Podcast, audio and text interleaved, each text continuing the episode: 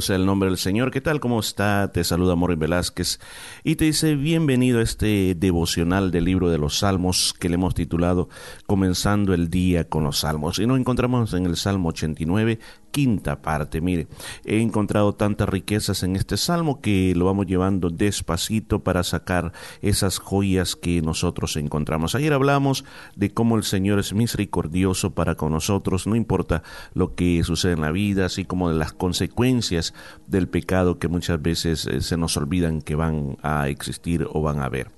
Entonces el Señor está hablando de ese pacto que él tiene con David. Seguimos en el versículo 30, dice, si dejaren sus hijos mi ley y no anduvieran en mis juicios, si profanaren mis estatutos y no guardasen mis mandamientos, entonces castigaré con vara su rebelión y con azote sus iniquidades, mas no quitaré de él mi misericordia ni falsearé mi verdad. Esto se cumplió en la descendencia de David. Por ejemplo, su heredero, Salomón, cuando él comenzó a reinar, reinó con una excelencia muy, pero muy grande, muy hermoso lo que hizo Salomón. Pero luego en su vida, ya muchos creen que una edad bien adulta, él se apartó de Dios. La Biblia dice de que las mujeres que tenía eh, lo hicieron idólatra y él comenzó a ofrecer cultos a los diferentes ídolos que eran abominables para Dios. ¿Qué es lo que hizo Dios? Le despertó enemigos, por ejemplo, Jeroboam fue un enemigo que tuvo Salomón. Pero no partió el reino, no le dividió el reino en la época de él. Luego, el hijo del Roboán. Cuando Roboán vino, Roboán siguió casi el mismo ejemplo de su padre. Dejó a Dios, en una ocasión permitió que los egipcios vinieran, los invadieran y que él estuviera un tiempo bajo el poder de los egipcios. O sea, se estaba cumpliendo esta palabra que cuando no andaban en la ley, cuando ellos profanaran los estatutos, los mandamientos, los iba a castigar con vara su rebelión. Entonces nosotros vamos a ver constantemente más adelante también cómo se dividieron a causa de esto las tribus antes en el reino de David y Salomón. Ellos gobernaron a toda la nación. Pero después de esto, en la época de Roboán se dividió en diez tribus que eran llamados el reino de Israel y a David le, le quedaron dos tribus, Judá y Benjamín. Y fue, siempre lo dijo el Señor, tengo un pacto con David yo dije que sus descendientes siempre iban a estar en el trono, no importa lo que hicieran. Y eso sucedió con, cuando uno lee el libro de los reyes, eh, los libros de crónicas, también uno puede ver cómo muchos reyes de Judá fueron muy buenos reyes, pero también hubieron reyes que se pervirtieron, hicieron lo malo, y el Señor los castigaba duramente, con hambre, los castigaba con ejércitos que los eh, invadían, pero siempre había un descendiente de David. O sea, Dios no se olvidaba del pacto. Como él dijo, no le quitaré la misericordia ni falsearé mi verdad. O sea que lo que Dios ha dicho se cumple. Dice el versículo 34, no olvidaré mi pacto ni mudaré lo que ha salido de mis labios. Mire, yo te voy a decir algo bien importante. Nosotros obtenemos promesas de Dios a través de la Biblia, inclusive hemos tenido revelaciones a través de predicaciones. Y en algunos casos el Señor nos ha confirmado por hermanos que el Señor les ha dado una palabra de revelación acerca de lo que es nuestra vida. Y en mi vida personal recuerdo desde muy pequeño, Dios hizo promesas a mi vida, cosas que iban a suceder en mi vida. Entonces, cuando Dios dice una palabra, Dios mantiene la palabra, claro, siempre que de, de verdad estemos seguros que viene de Él. Porque a veces, escucha bien, no tenemos que ignorar de que a veces hay falsas profecías, falsas revelaciones, y a veces nosotros malinterpretamos la palabra de Dios, lo tomamos de una manera que no debería ser tomada. Pero pongamos en el caso de que Dios te dé una palabra de verdad, una palabra reveladora, que tú sabes que 100% es real. Y tú dices, pero hasta ahora no se ha cumplido, pero hasta ahora no ha pasado. Bueno, todo tiene su tiempo. ¿Por qué razón no se la da inmediatamente? Porque no estamos preparados. Hasta que estemos preparados, entonces lo vamos a recibir. ¿Qué mayor ejemplo que el ejemplo de David? Cuando David fue ungido como rey de Israel, escuché esto, rey de Israel, él no en ese momento se fue al palacio a reclamar su reino, sino que él esperó un tiempo. Miren las diferentes funciones que él hizo antes de llegar a ser rey. En primer lugar, una de las primeras cosas por las cuales él fue contratado para ir al palacio fue como músico. Él iba como siervo, él, él le tocaba música y le cantaba canciones a Saúl para que ese espíritu maligno saliera de Saúl.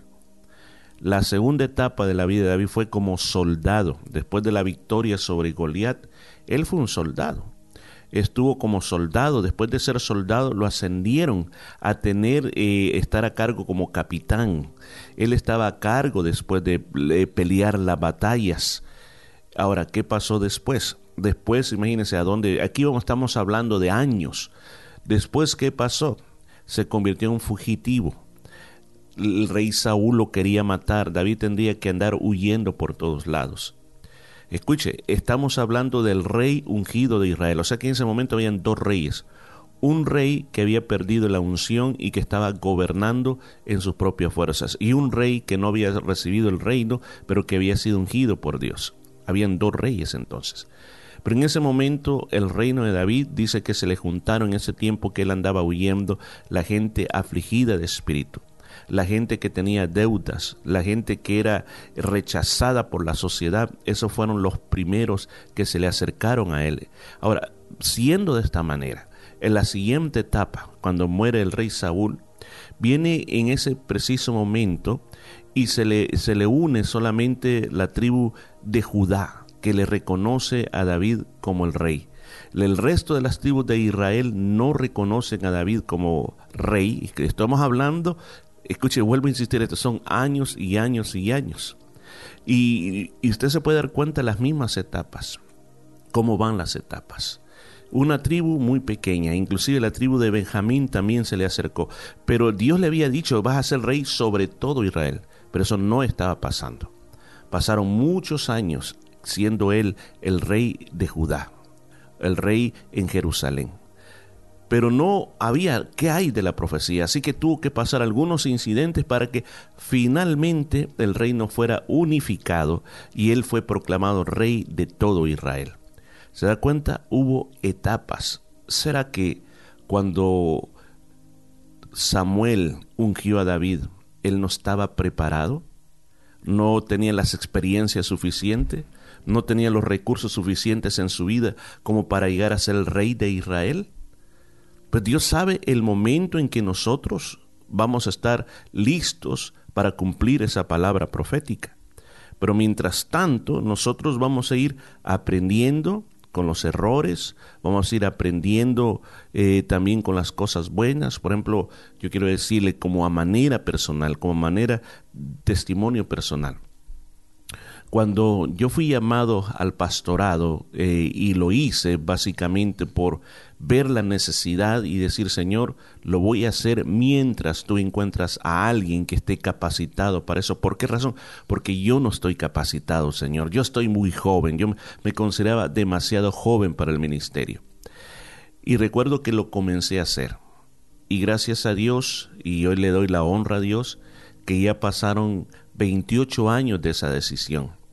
Ahora, yo en esa época que comenzaba yo le pedía cosas a Dios, le pedía muchas cosas y Dios no me las contestó. Y yo le agradezco a Dios, hoy entiendo, 28 años después entiendo mejor por qué Dios no me las concedió.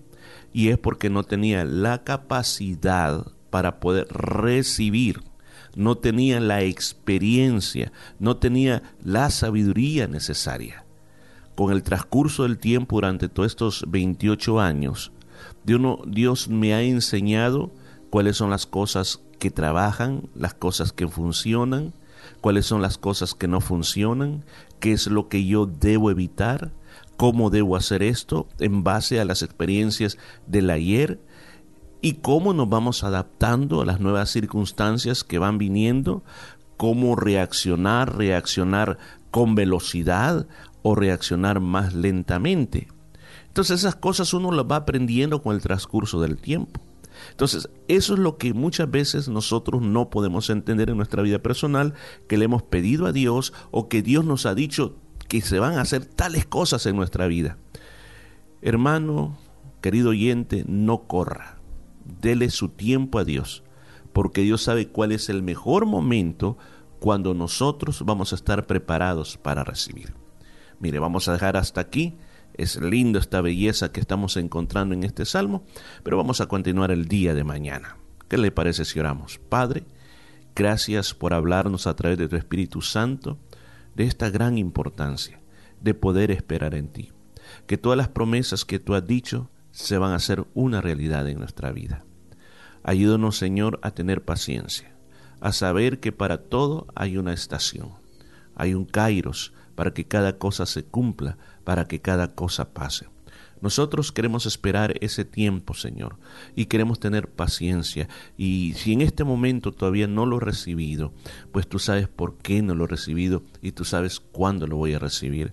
Pero como este salmo dice que tú no olvidarás tu pacto, ni mudará lo que ha salido de tus labios. Lo que tú has dicho se hará una realidad. Gracias, Señor, en el nombre de Jesucristo. Amén y amén. Qué lindo y nos vamos a escuchar el día de mañana. Bendiciones.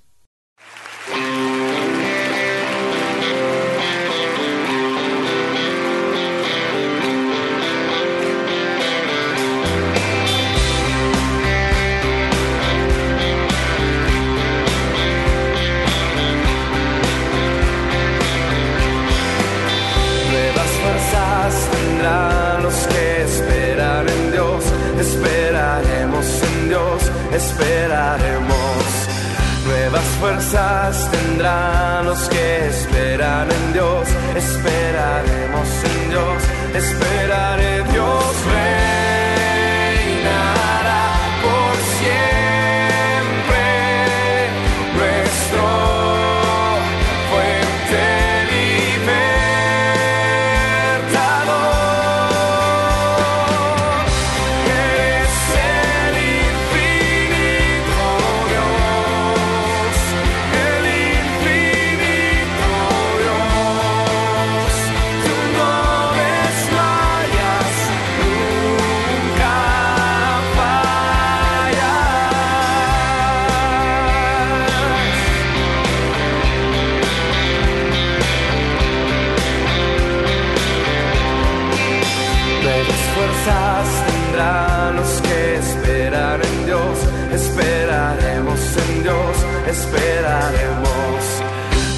Fuerzas tendrán los que esperan